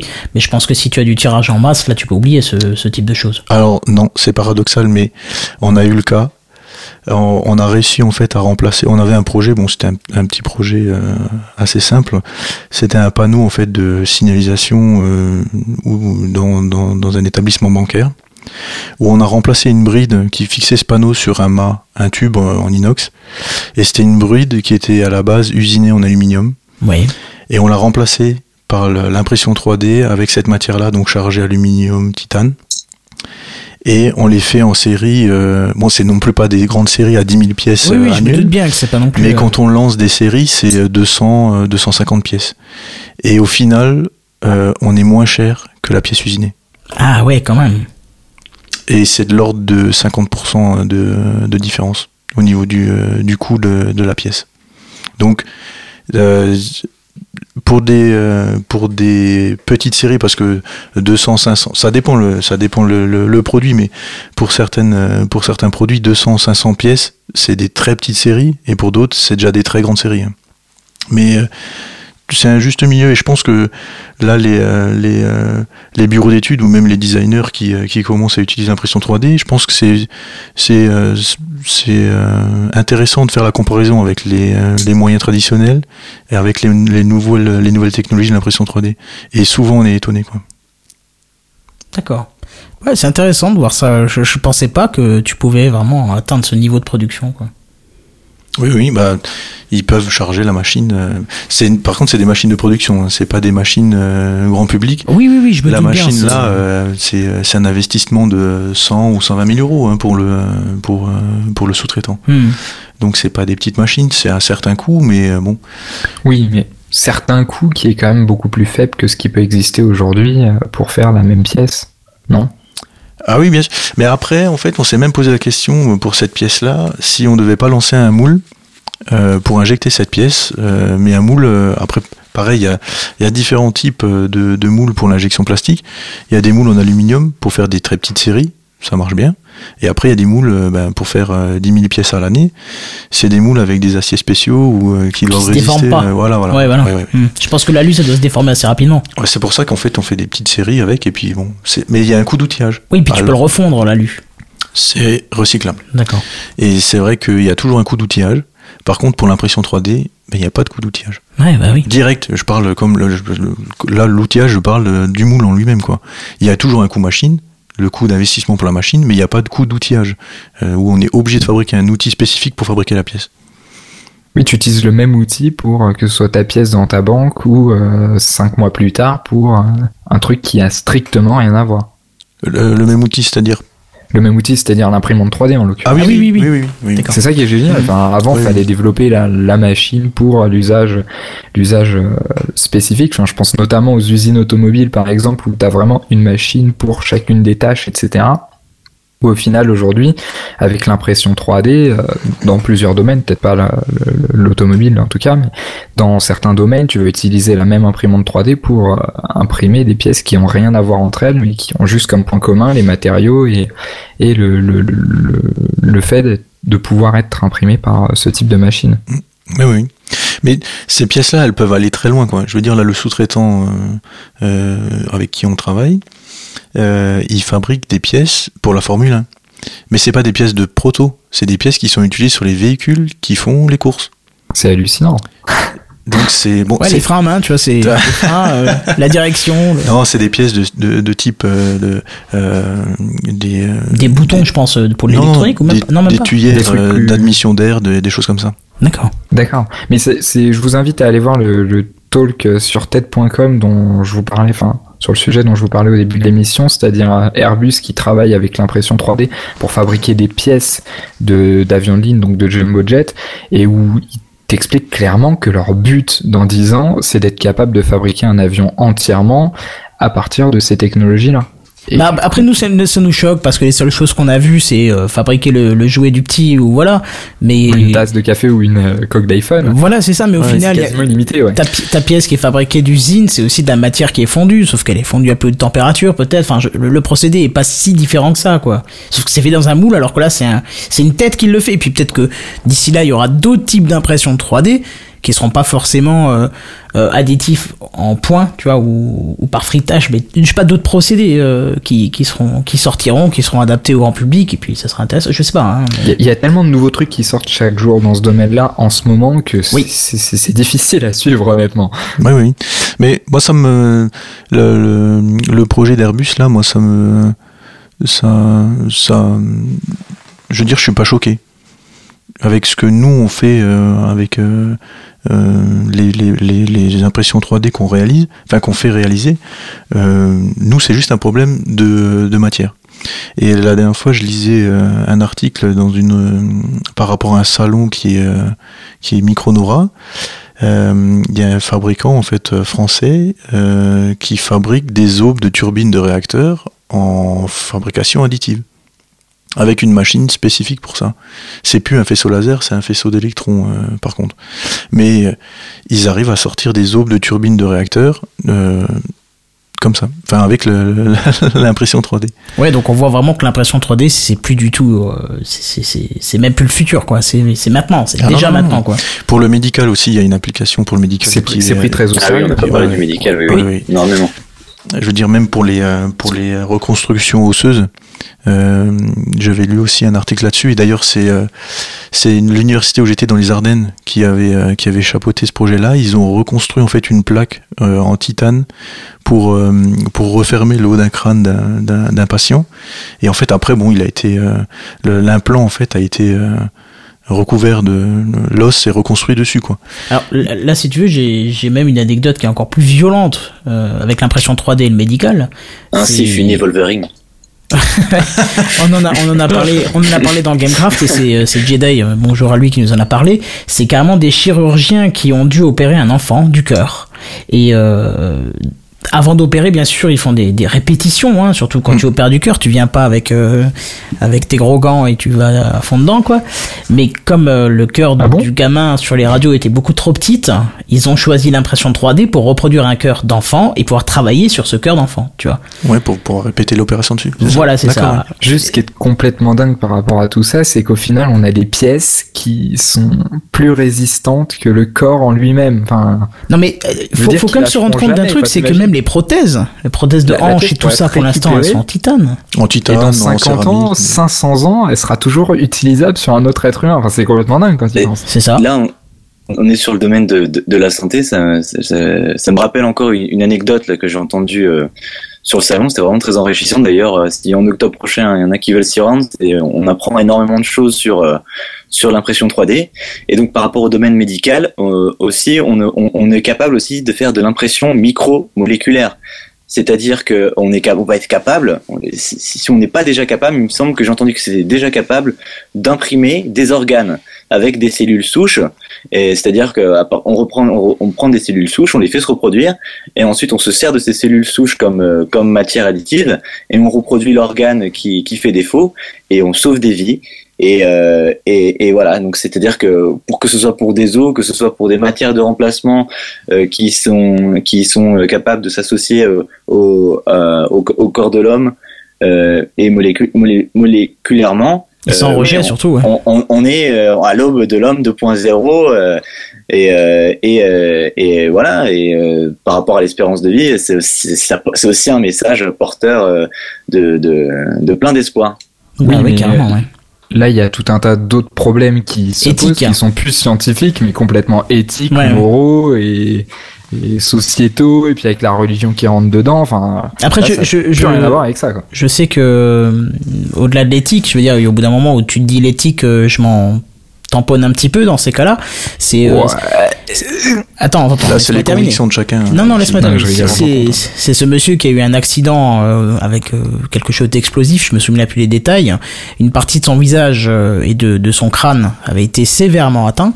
Donc, il y a une partie des os qui était cassé, complètement broyé, mais aucune autre rupture. C'est-à-dire qu'il avait toute sa langue, ses yeux, tout était fonctionnel, ses oreilles, tout marchait, sauf que bah, il manquait un bout, quoi.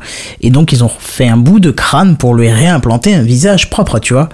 Donc, euh, et ils se sont basés sur son frère qui avait les, les, traits les plus proches en fait euh, pour reconstituer ça tu vois donc tu te dis bon bah là tant pis l'éthique tu t'assois dessus quoi tu tu tu sauves vraiment quelqu'un rentre pas en jeu là c'est c'est pour des cas très spécifiques etc là où l'éthique rentre en jeu c'est quand tu généralises ça et que tu tu tu, tu ah tu veux dire que tu commences à avoir de l'humain augmenté quoi Ouais, mais l'humain augmenté en série. Enfin, c'est-à-dire que ça devient euh, limite remboursé par la Sécu. Enfin, c'est ce que je veux dire. Ouais. C'est là où c'est là où éthiquement ça pose tout un tas de questions qui sont très intéressantes mais très très très complexes quoi. Oui, moi je me sens pas d'ailleurs d'en parler hein. je pense pas avoir le Ah pareil. Moi j'ai pas assez d'informations là-dessus mais c'est vrai que j'avais entendu aussi qu'ils avaient réussi à utiliser à reconstruire euh, je crois que c'était un morceau de, de peau avec euh, l'impression 3D. Mon dieu. Effectivement, Robocop c'est pour demain. Hein. Mm. Et c'est ça, c'est ça qui est intéressant aussi. C'est un, un, petit peu euh, un autre débat qui, qui, qui se fait, c'est-à-dire qu'on on est habitué finalement à vivre le, le futur et, et, la technologie à, à, à, des siècles plus loin en se disant ah, ça tout ça c'est je connaîtrai jamais ça. On a le temps de voir venir. Et, et, finalement et finalement à partir du moment où ça devient quelque chose de super concret qui évolue extrêmement rapidement et eh ben là, ça commence à nous faire peur et puis ah on sait plus, on sait plus si on si on a envie que ça arrive et si, ça, si, on, si on a envie que ça se passe demain. Mais le meilleur exemple de ça, c'est l'environnement, enfin. Aussi. Mais peut-être que peut-être que l'évolution, c'est ça. En fait, il n'y a pas de, il y a pas de, il y a pas de loi sur la, en il y a pas de loi sur la durée. Il n'y a pas de. Euh, finalement, ce qui, c'est comme pour euh, pour les énergies, par exemple. On est on est tout à fait capable de remplacer le pétrole. Finalement, ce qui bloque euh, l'évolution. c'est les lobbies. Dans, le secteur, voilà, c'est les lobbies. Alors, je pense que ça va être la même chose. non, on peut pas simplifier un problème aussi complexe comme ça. Non, il ne s'agit pas de le simplifier. Non, mais le problème, c'est pas que les lobbies. Il y a tout un tas de problématiques qui sont, qui sont énormes. Non, attends, attends. Oui, Fred, je te connais, t'es en train de dévier là. Je te connais. vrai, vrai, on est parti, et puis tu vas encore nous claquer un. Théorie du complot. c'est faux, c'est faux, c'est faux. je te connais, je te connais. Donc le mieux, on va, on va se recentrer quand même un peu sur les imprimantes. On est en train de dépasser euh, l'heure qui nous était impartie. Euh, je vous propose de revenir sur ce que je vous ai proposé avant. On l'avait dit oui, puis on a dévié. C'est euh, sur deux trois imprimantes intéressantes qu'on a entendu parler euh, dernièrement dont une qui est universelle et qu'on entend parler depuis des années, mais qui vraiment se démarque des autres tout simplement parce qu'elle est libre. Elle est libre et gratuite. Euh, gratuite dans le sens, elle peut s'auto-répliquer. Je parle bien sûr de la RepRap. Est-ce que ça vous parle? Est-ce que ça vous dit quelque chose? Yeah. Alors ça veut dire réplication rapide prototypeur hein, pour euh, pour la petite définition.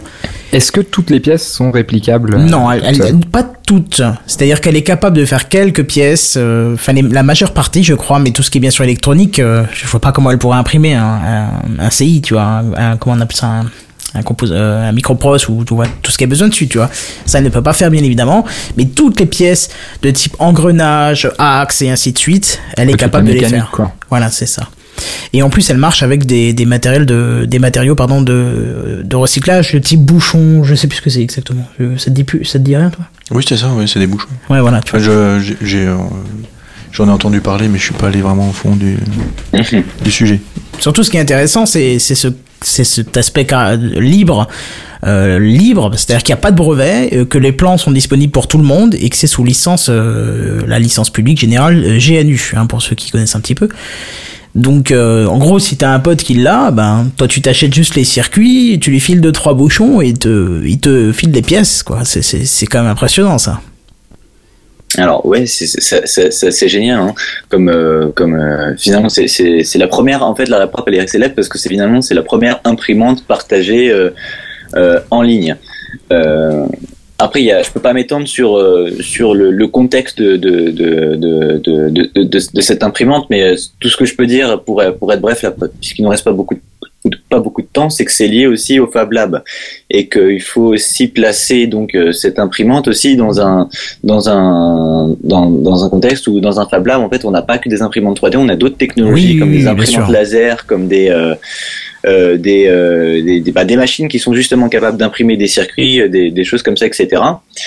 Et que tout ça, c'était, euh, ça a été initié au- au- aux États-Unis par euh, une faculté du du, euh, du MIT qui a rendu public donc les plans de, de la de la de la REPRA et qui a aussi initié aussi le principe des Fab Labs, donc de petits ateliers Ouais. où on peut mettre en commun les compétences, etc. Je pense qu'il faudrait qu'on fasse un café clutch entièrement dédié au Fab Lab, tellement c'est impressionnant ce, ce- Mais euh, le MIT, en fait, c'est eux qui ont été à la base de, du concept de- d'impression d'impression 3D et de fabrication additive. C'est dans les milieux des années 90 où les, euh, les, euh, les, les prémices en fait, de l'impression 3D ont, été créées euh, au MIT. Voilà, d'accord, on a perdu. C'était juste oui, une précision, c'était pas pour... si si, mais c'était important de le dire parce que j'avais pas euh, les, les, les, les précisions exactes. Donc euh, De toute façon, ils sont à l'origine de beaucoup de choses, enfin, des choses oui, bah, c'est hallucinantes, c'est hein. la source. Oui. On, on, on Mais bon, je vais pas la dans un autre truc, mais Bref, donc qu'est-ce que j'avais encore mis d'autre de côté? Alors, euh, vous savez qu'en ce moment, alors pour ceux qui l'écoutent dans deux trois semaines, le café le café Clutch, ça sera plus le cas, mais en ce moment, à Monaco, il y a le MEDPI, donc ce salon de, de différentes euh, technologies différentes. Enfin voilà, c'est un salon hein, qu'on retrouve chaque année. Je vais y arriver, c'est difficile. Euh, et une imprimante a été présentée pour la modique somme de 599 euros, qui est XYZ Printing DaVinci. Euh, je vous dis comment elle s'appelle, hein, c'est pas moi qui ai choisi ce nom ridicule. Euh, pas pour le DaVinci, hein, plus pour le XYZ, parce qu'à la limite DaVinci, ok, carrément, mais bon. Bref, donc ça fonctionne sur 12 bobines couleurs, ça ne peut en utiliser qu'une seule à la fois, mais on peut bien sûr euh, changer la bobine en plein milieu d'objets et donc avoir un objet multicolore, tu vois, que ça soit par zone ou strat ou ce que tu veux, mais tu peux pas mélanger les couleurs, c'est tout ce qu'on peut faire. Et d'ici quelques mois, théoriquement devrait sortir la DaVinci 2 Duo qui exploitera, qui exploitera pardon, deux couleurs à la fois. Et euh, bah, ils ont trouvé le truc, hein. s'ils mettent deux couleurs, bah, ils multiplient prix par deux puisqu'on est, à, enfin presque par deux puisqu'on est entre 800 et 900 euros. Euh, donc vous voyez que ça se rapporte un Oh, petit peu. théorie du complot. Euh, C'est vrai du coup. Non mais je pense que ça c'est carrément un autre défi technique euh, d'assembler les couleurs entre elles quoi. Bah, comme les matériaux, j'imagine, assemblés de matériaux différents. enfin.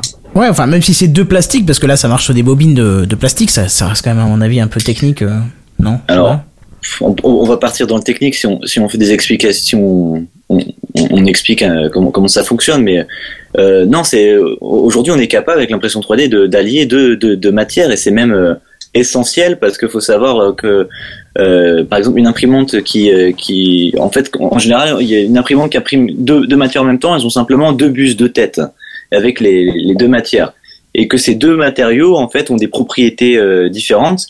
Euh, par exemple, pour avoir euh, pour faire une matière qui va avoir une surface et un volume intérieur creux, il, il faut deux matériaux différents. Donc un matériau qui va être euh, dur euh, sur la surface et un matériau intérieur en fait qui va simplement permettre De l'enlever après.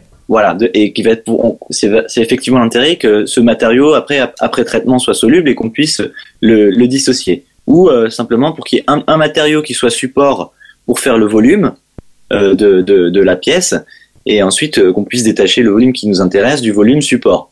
Donc, enfin voilà, j'en dis pas plus. C'était simplement pour pour dire ça. Non, non, c'est intéressant, c'est intéressant. C'est- C'est c'est bien de voir un peu comment ça fonctionne aussi dans le détail, quoi.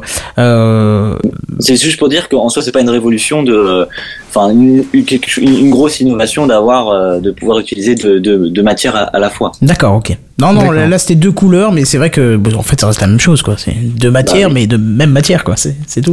Ouais, mais en fait, il y a des technos euh, qui euh, où c'est pas de la, du dépôt de fil chaud, c'est plus de la stéréolithographie.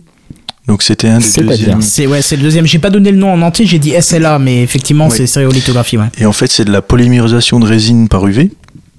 Et- C'est-à-dire ben en fait on a un bain enfin on a une on a on a un bac en fait où il y a un plateau euh, euh, dans qui est noyé en fait dans la résine et en fait on vient polymériser donc durcir euh, la résine par par les UV et on construit la pièce comme ça couche par couche. Et au fur et à mesure le plateau il descend et on construit couche par couche.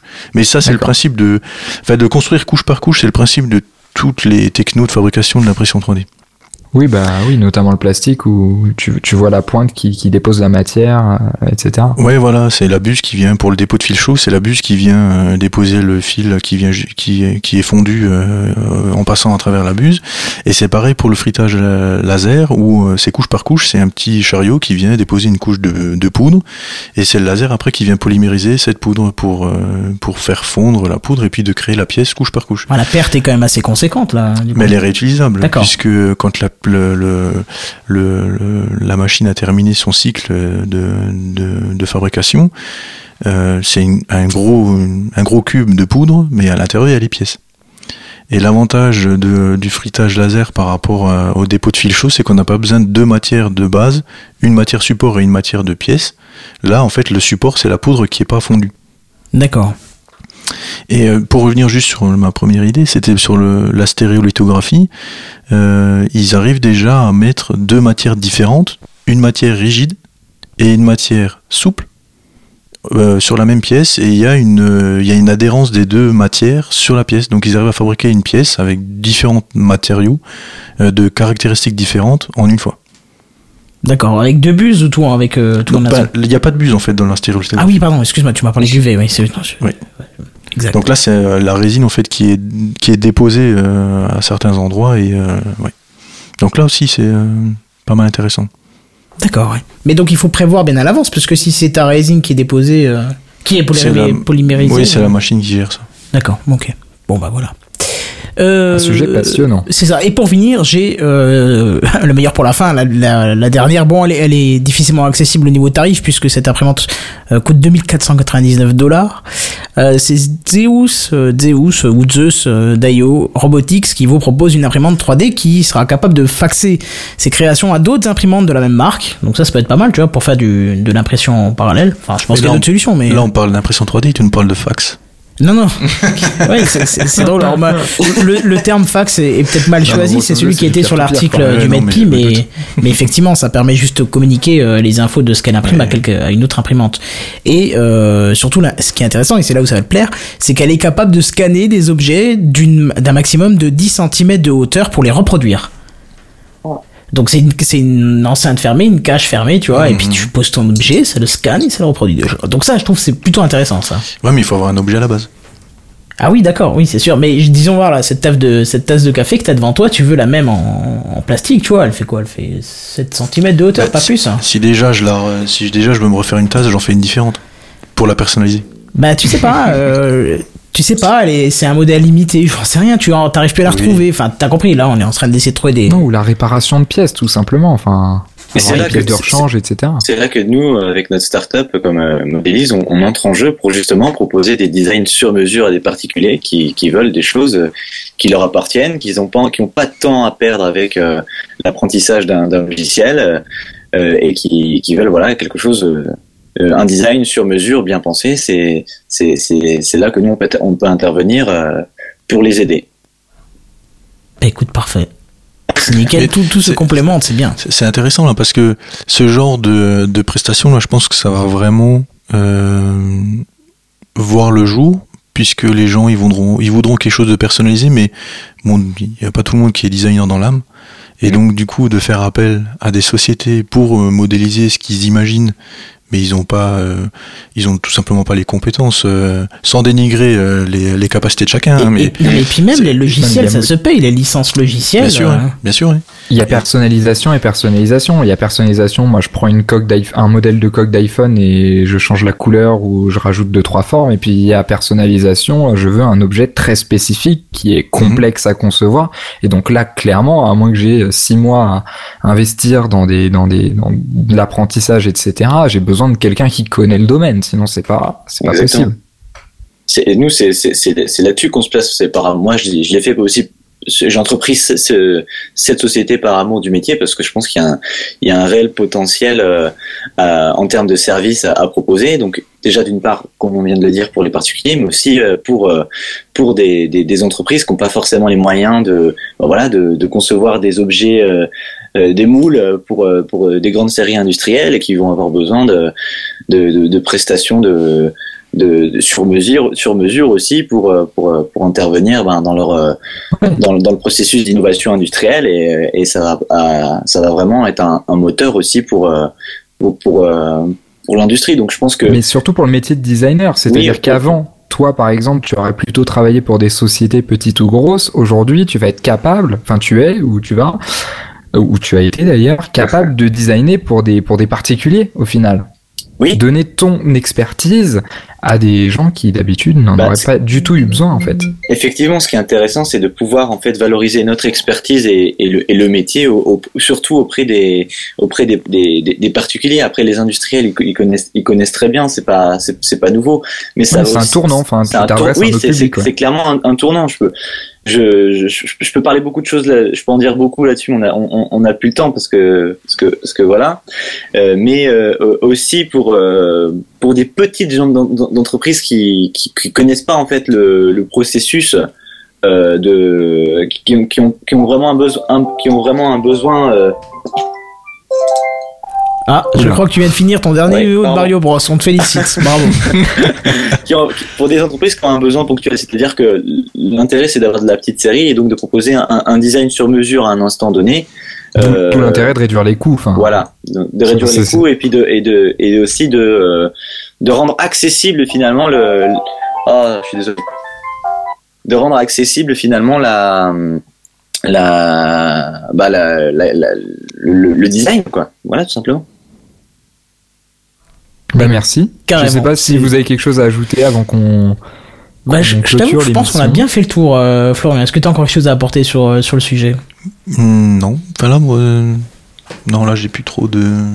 On a fait le tour pour toi, on a traité un petit peu tous les, tous Ouais, les le aspects. faire le de- tour, je pense qu'il y a encore plein de choses à dire, mais euh, euh, comme premier débat, c'est pas mal. Oui, c'est vraiment de, de quoi, euh, c'est, on va dire, dégrossir le sujet, l'impression 3D, et montrer un petit peu aux gens que bah, c'est pas si- aussi exotique et aussi euh, dans le futur qu'on pourrait le croire. C'est, on y est, on y est. c'est- Oui, pas en est, une demie. euh. Voilà, ça sort, ça tour, sort de l'entreprise, ça rentre dans le grand public et euh, et même qu'il a toujours pas fini avec Mario, c'est cool. Antoine a l'air très demandé, donc on va essayer de, de vite finir. Apparemment, ça a l'air d'être très urgent. Bref, donc Bah alors, merci beaucoup. Où est-ce qu'on peut, où est-ce qu'on peut vous retrouver? Je sais pas si toi tu, tu officies sur le net, Florian. Non, tu laisses pas de traces sur le net, toi. Non, Tu veux, tu veux nous parler de ta société, la cité ou pas? C'est- T'es t'es pas obligé. Hein. Si tu veux pas, tu es pas obligé. Hein. Euh, non, non, je, euh, je préférais ne pas la citer. D'accord. Enfin, très on bien. travaille sur des projets euh, euh, qui ont euh, de fortes valeurs euh, innovantes ajoutées, et du coup, en fait, une de notre force, c'est de rester assez discret. D'accord. Et justement, sur l'innovation, on, enfin, nous, on préfère rester discret parce qu'il y a plein d'enjeux Oui, industriels oui, oui, en je face. comprends parfaitement. Donc euh, non. Et en plus, je pense que comme c'est une discussion euh, euh, dédiée au grand public, nous on propose, enfin on a des clients qui sont des particuliers, mais bon, euh, on a des prestations qui sont, on va dire pas à la portée de tout le monde. Non, C'est- mais c'est c'est plus pour le domaine industriel, quoi. C'est vrai que. Hmm. Et toi, C'est- Antoine, si t'as fini Bah. ton numéro de, enfin ton niveau de Mario, est-ce que tu peux nous dire où est-ce qu'on peut te trouver? Alors nous, euh, pour l'instant, donc euh, on, on en est euh, aux prémices, hein, si, si, si j'ose dire. On peut nous trouver pour l'instant donc sur sur la page. Tu peux le faire. je fais deux choses en même temps, hein, je commence à être fatigué. Donc on organise simplement un concours de, de design là pour pour lancer le, le, le- pour lancer donc notre notre, notre société. Euh, société qui s'appelle, si tu veux le. Qui s'appelle qui s'appelle oui Modélise. D'accord.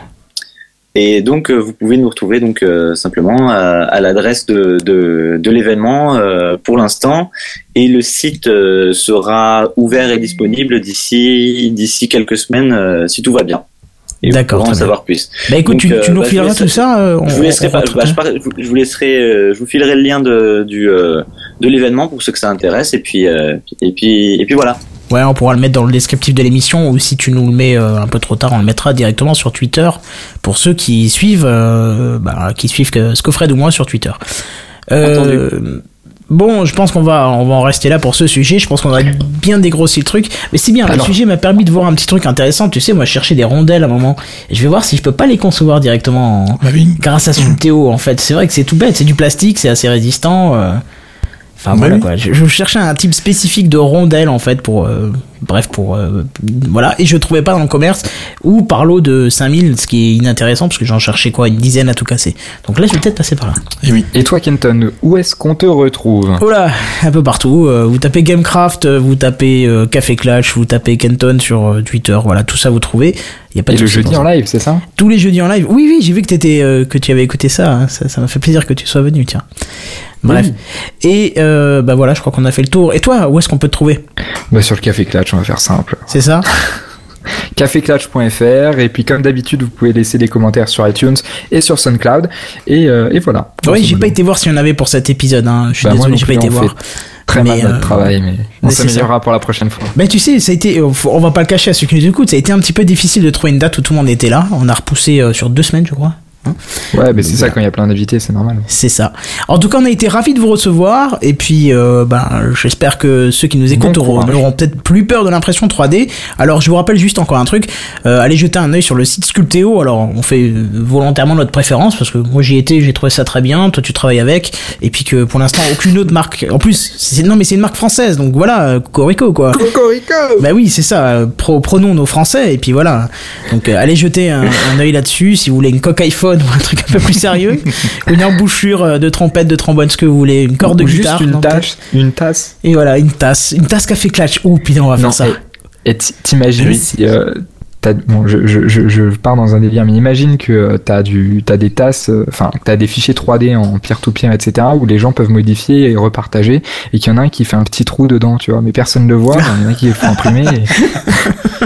des, des gens, leur métier, c'est de saboter des fichiers 3D, en fait. Ah ouais, ce serait pas mal, ouais. Effectivement. Pour le troll, ce serait drôle. Bref, on va vous laisser. On se retrouve très bientôt pour un prochain épisode de Café Clatch. On n'a pas encore le sujet aussi. Non, on n'a pas, encore, donc on en reparlera. On en a quelques-uns en tête, mais c'est ça. On a, on a rien mis, on a rien mis euh, sur sur table. Du coup, on vous dit merci à tous et on vous dit à la prochaine fois. À plus, bye bye. Ciao. Salut. Au revoir, merci. Café Clatch. Café Clatch. Et Kenton et Scoffred. Et c'est le Café Clatch. Et puis je suis pas d'accord. Et moi j'étais ici. Moi je suis pas d'accord, pas d'accord, pas d'accord. Ah voilà, voilà, Moi je suis d'accord. Oh Et très d'accord euh, d'ailleurs. Hein. Moi je vous le dis, hein. Ah c'est toi qui te trompes. Ah, c'est ça le café clutch. Avec Kenton et Scoffred.